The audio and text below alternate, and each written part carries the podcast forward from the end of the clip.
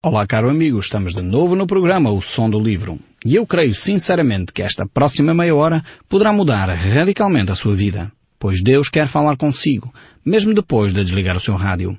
Eu sou Paulo Chaveiro e nós hoje estamos no capítulo 2 desta primeira epístola que o apóstolo João escreveu. Nós vamos olhar desde logo para o texto bíblico porque ele é muito rico para nós e hoje temos certamente uh, pouco tempo para analisar um texto tão rico como este.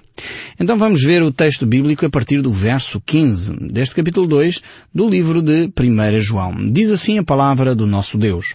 Não ameis o mundo, nem as coisas que há no mundo. Se alguém amar o mundo, o amor do Pai não está nele.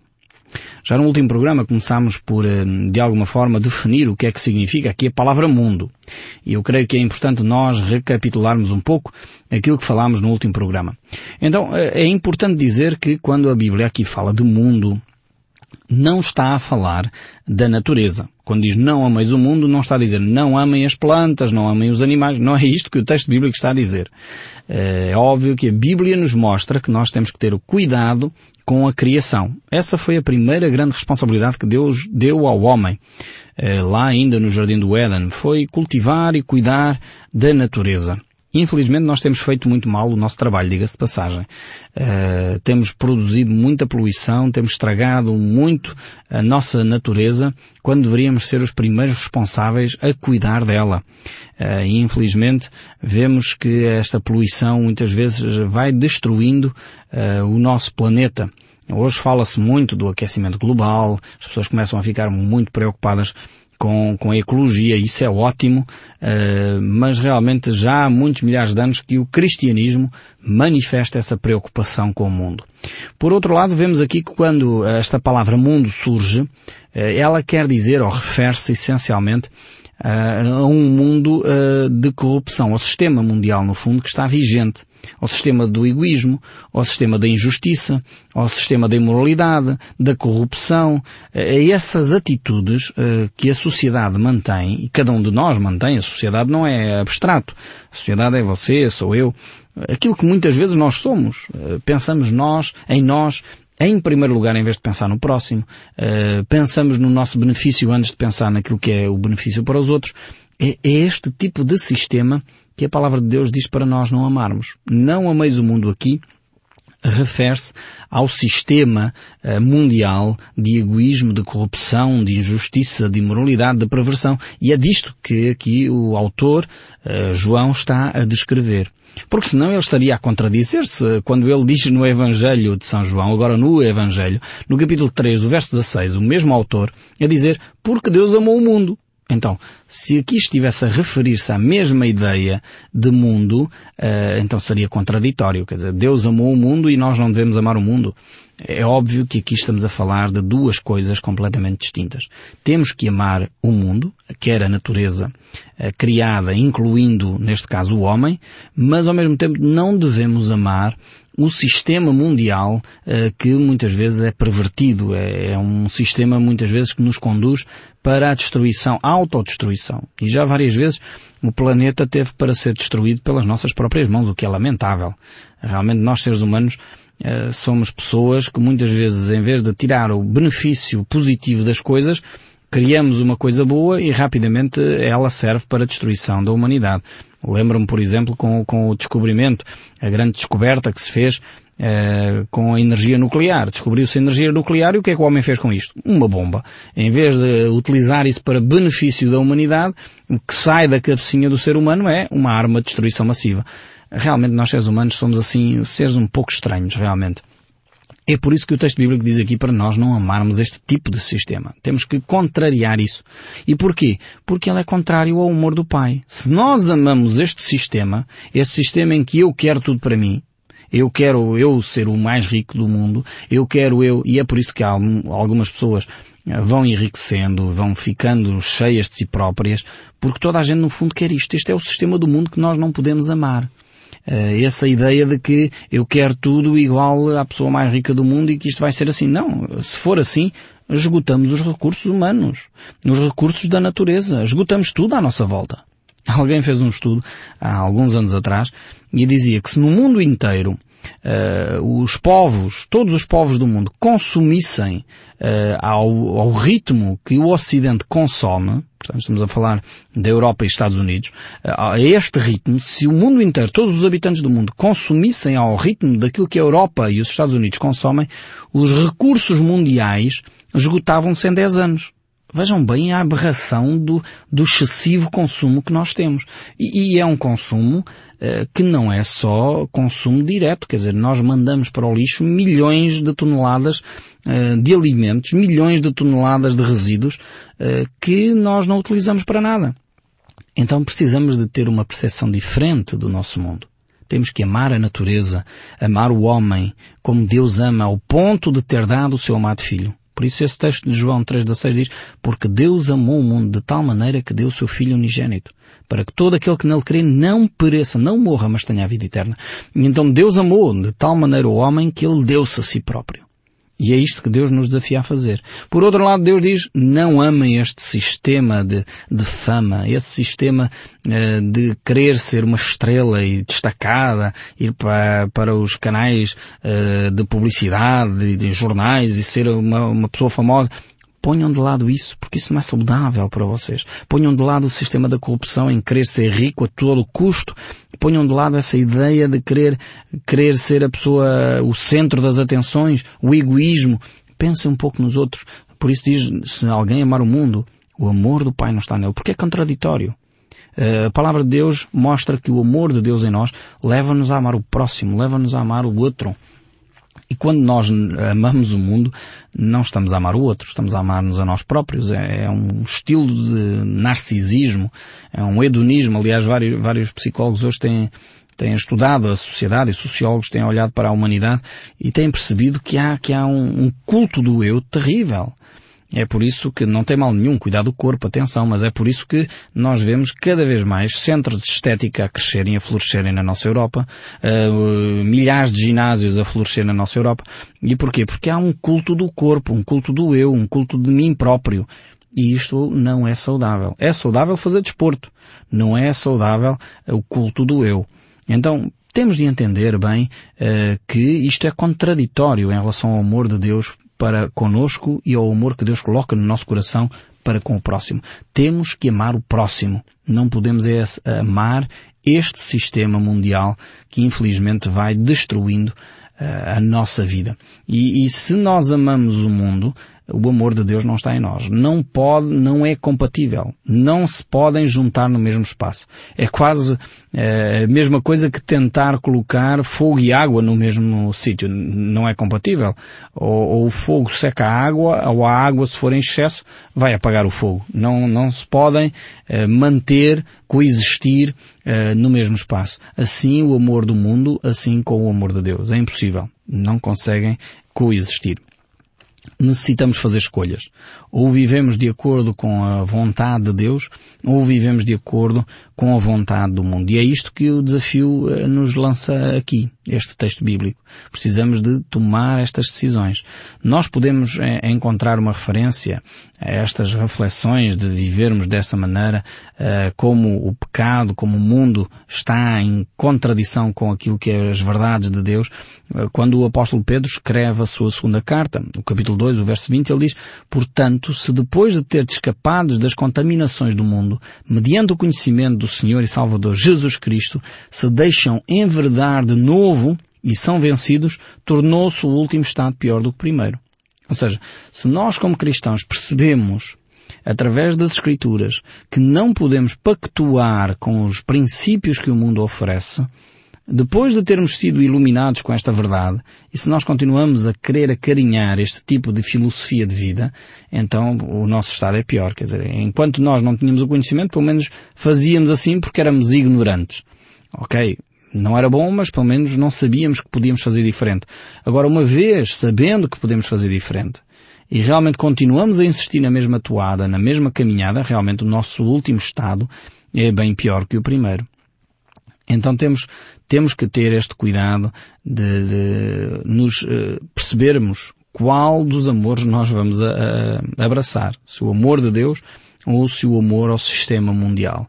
E este é um grande desafio para cada um de nós.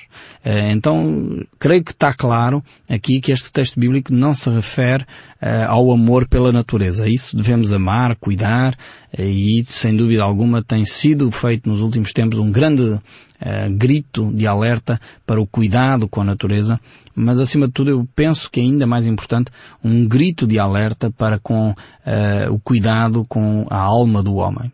Se nós temos preocupação com a poluição à nossa volta, deveríamos ter ainda mais preocupação com a poluição que nos entra todos os dias pela nossa casa e que contamina a nossa alma, contamina os nossos pensamentos.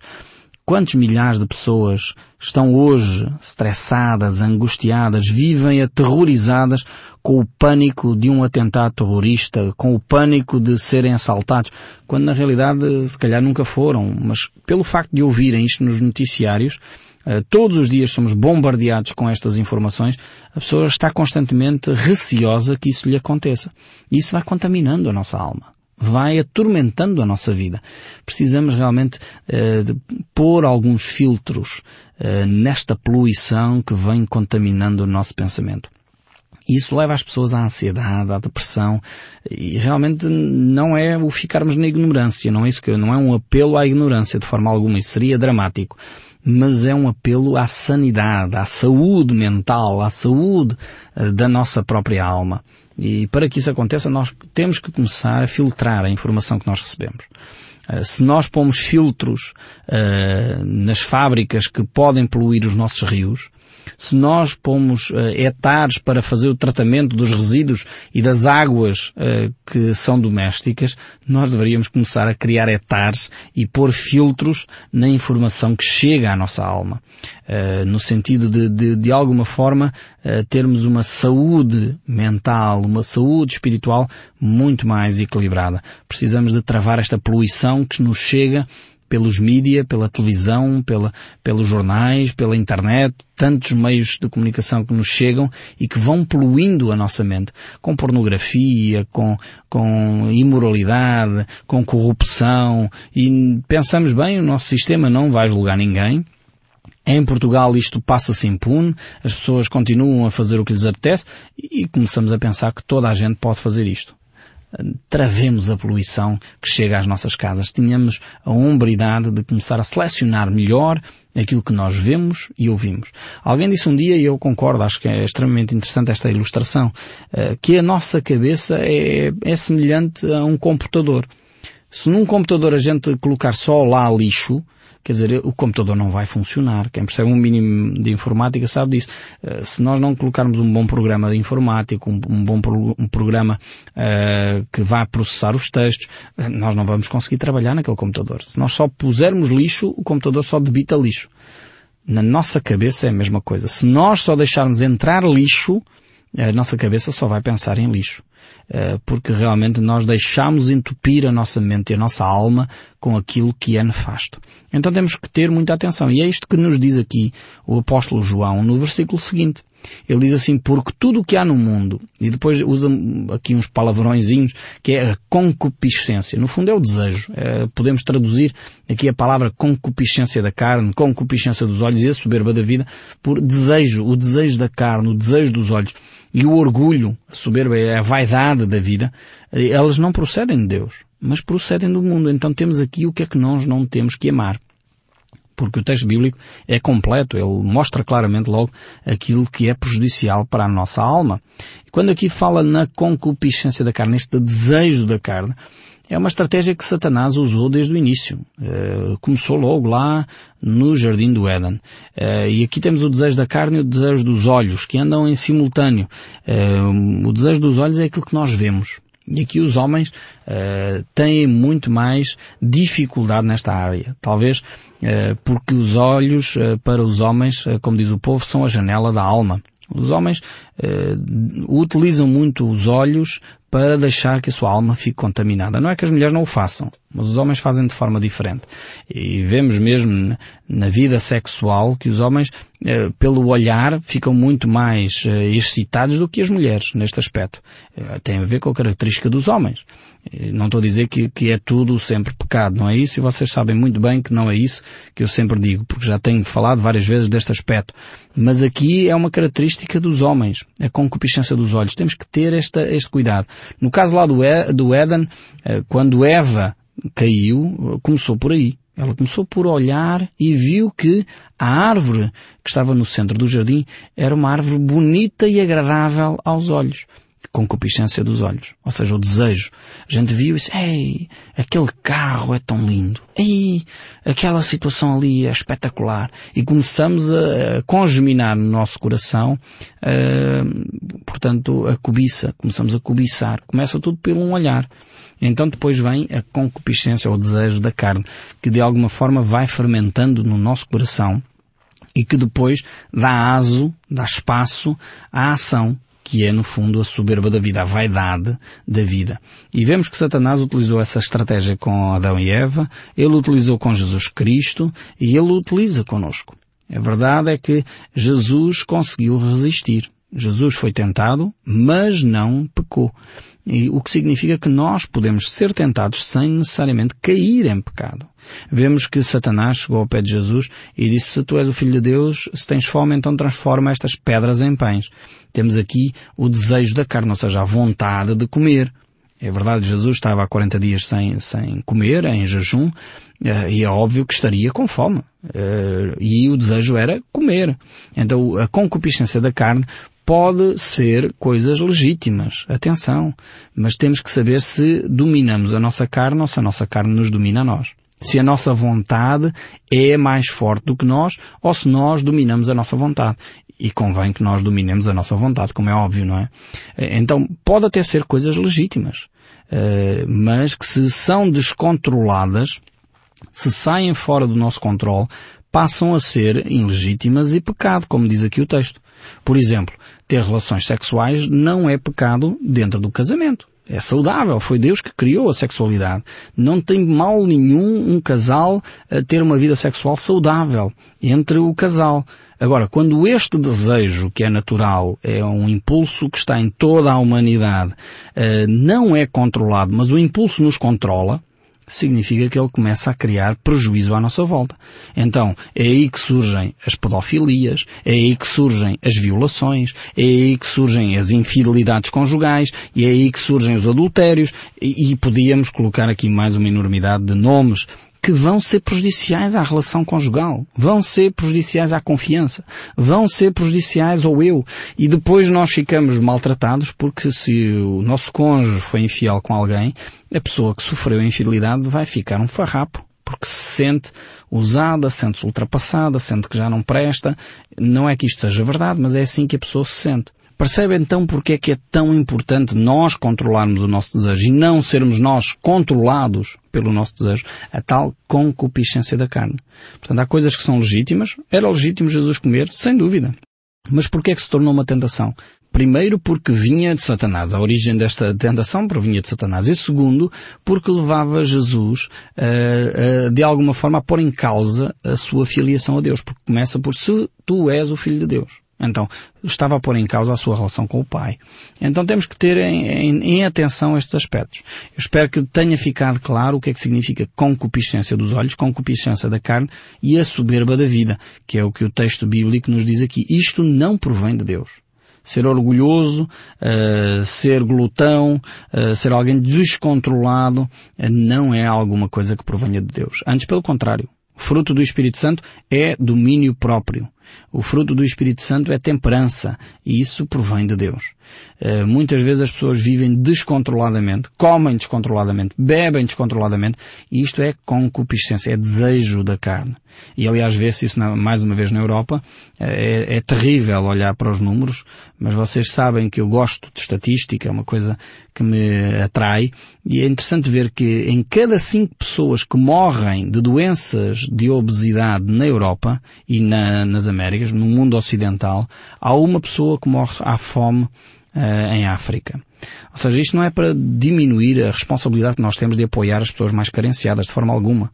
Mas não podemos de deixar de olhar para os excessos que se cometem na nossa velha Europa. Em cada cinco pessoas na Europa que morrem de obesidade, há uma que morre então de fome. É verdade, temos que tratar o problema da fome, sem dúvida alguma, mas temos que olhar mais seriamente para o problema dos excessos, para o desejo da carne que está a contaminar e a destruir, não é só contaminar agora. Está já a maltratar, a destruir e a matar pessoas, efetivamente. Vejam bem se nós dessemos atenção ao texto bíblico. Provavelmente não teríamos tantos problemas cardiovasculares, não teríamos tanto problema de tensão arterial alta. Se nós tivéssemos atenção a não comer em excesso, uh, certamente não teríamos tantos problemas. E é o que o texto bíblico nos está a dizer aqui. Mas o texto prossegue. O verso 17 do capítulo 2 diz assim, Ora o mundo passa, bem como a sua concupiscência, portanto, bem como os seus desejos. Aquele, porém, que faz a vontade de Deus, permanece eternamente. Este é o grande desafio. É podermos viver esta vida eterna. Um, então temos que realmente viver esta vida com uma perspectiva da eternidade. De resto, o mundo passa. Aliás, Salomão, o homem mais sábio à face da terra, ele dizia que, que tudo no fundo é vaidade. E tudo é correr atrás do vento. E realmente vários autores sagrados mostram uh, a vida como ela é transitória. Uh, Moisés fala disso, Tiago fala disso. Uh, Tiago diz de uma forma interessantíssima que no fundo a vida é como uma erva que, que cresce e rapidamente uh, se seca e desvanece. É como um vapor, diz o texto bíblico ainda, que aparece e logo se desvanece. Então vemos que a vida é transitória, é fácil acabar com a vida. Então temos que viver no máximo, viver com maior intensidade, mas vivê-la de uma forma saudável. Alguém disse um dia que nós devemos olhar para a vida como se fosse o último dia da nossa vida, mas como se tivéssemos mais 100 anos pela frente. E é nesta tensão constante que nós devemos viver, percebendo que podemos ter mais 100 anos e vamos vivê-los de uma forma saudável, mas como se este fosse o último dia da nossa vida e por isso vamos amar o mais possível, vamos procurar que este seja o melhor dia da nossa vida, porque vale a pena investir na vida, na nossa e daquelas eh, que nós amamos. Então é o desafio da parte de Deus. Ele mostra que Ele ama os seus filhos, Ele quer que nós tenhamos uma vida que seja efetivamente uma vida agradável e possamos desfrutar desta vida eterna que Ele nos oferece. Eu espero sinceramente que o som deste livro continue a falar consigo, mesmo depois de desligar o seu rádio. Que Deus o abençoe ricamente e até ao próximo programa.